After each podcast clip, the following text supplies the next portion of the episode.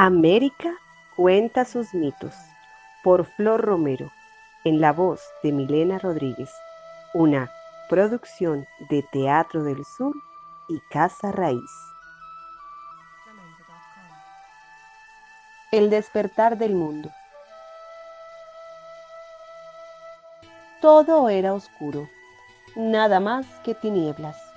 La tierra estaba toldada por un velo negro.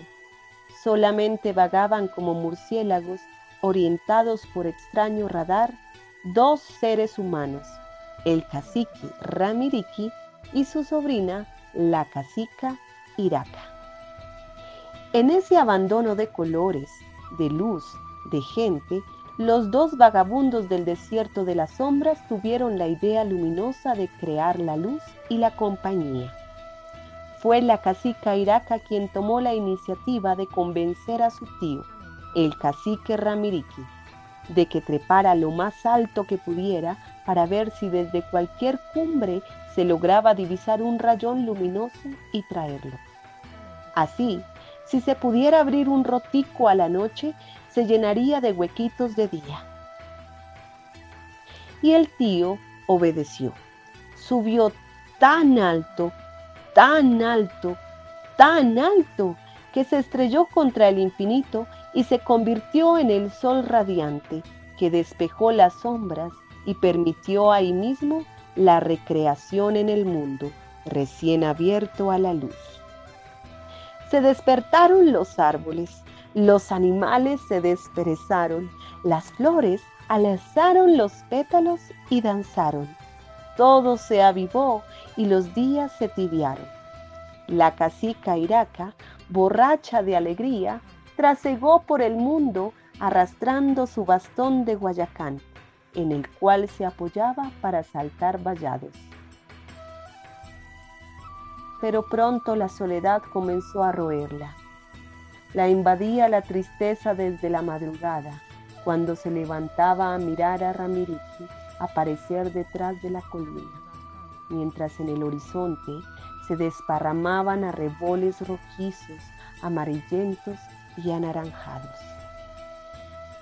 Mm, no puede ser que tengamos luz solamente durante el día y que las noches sigan siendo negras, pensó recostando su cabeza en una piedra a orillas de la laguna, mientras el bastón la miraba de soslayo.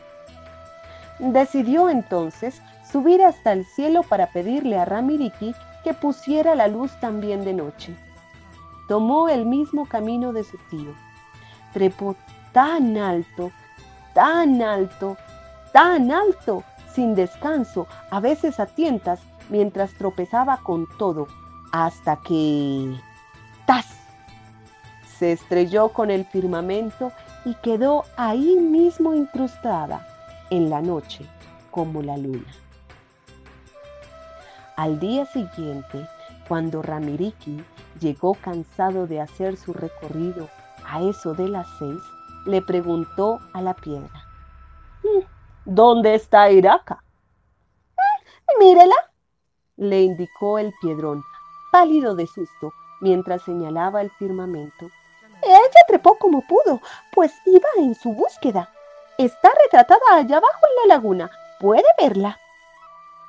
La piedra, con la energía de los rayos del sol, comenzó a dar volteretas, rodó y rodó hasta que se talló en forma de hombre.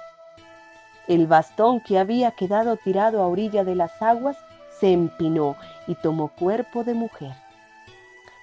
Ramiriki se propuso alcanzar a Iraca y la persiguió durante muchas edades, pero siempre veía que al llegar a la laguna la vislumbraba en el fondo, pero ya no había tiempo para atraparla.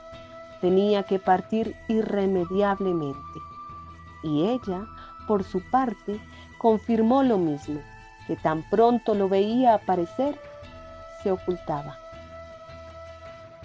Así fueron condenados por toda la eternidad a perseguirse sin poder alcanzarse nunca. Los adoradores del cacique Ramiriki, que en adelante sería llamado en Chipcha Sue, Sua, Sol, se dedicaron a rendirle homenaje mes tras mes. Tomaron preponderancia, pues se les consideraba hijos del sol, la raza escogida, los privilegiados, que darían ejemplo y que dirigirían los destinos de los pueblos. La fe en el poder del astro rey llegó a ser tan ardorosa que los chipchas fueron considerados el pueblo amado. Los zipas, adoradores de la bella Iraca, a quien en adelante llamarían Chía, luna, la consideraban más influyente que el mismo Suá.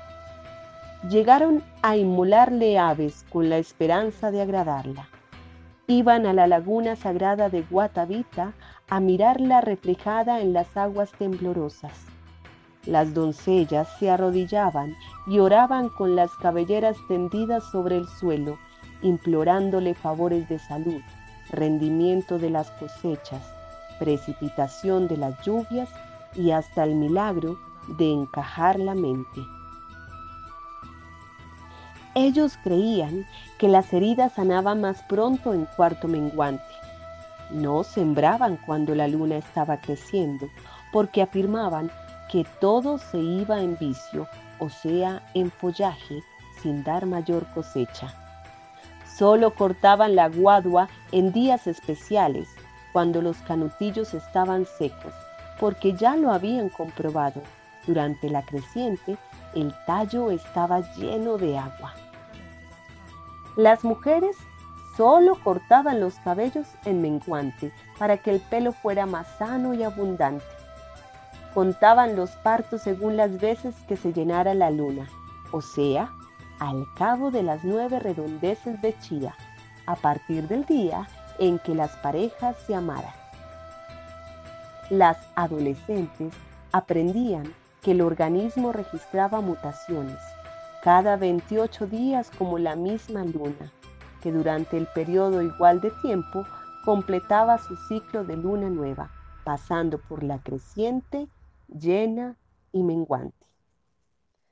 Sua y Chía solo quedaron unidos en su eterno desencuentro en el dominio de Chiminigawa, la deidad suprema, que era el espíritu soberano de todas las cosas la fuerza oculta que lo invadía todo. Chiminigawa era más poderoso que cualquier astro por rey que fuera. En un momento dado, podría ordenar que se desordenara el orden de este mundo y de los otros. Un Dios con poderes ilimitados, que nadie vio, pero que todos presintieron.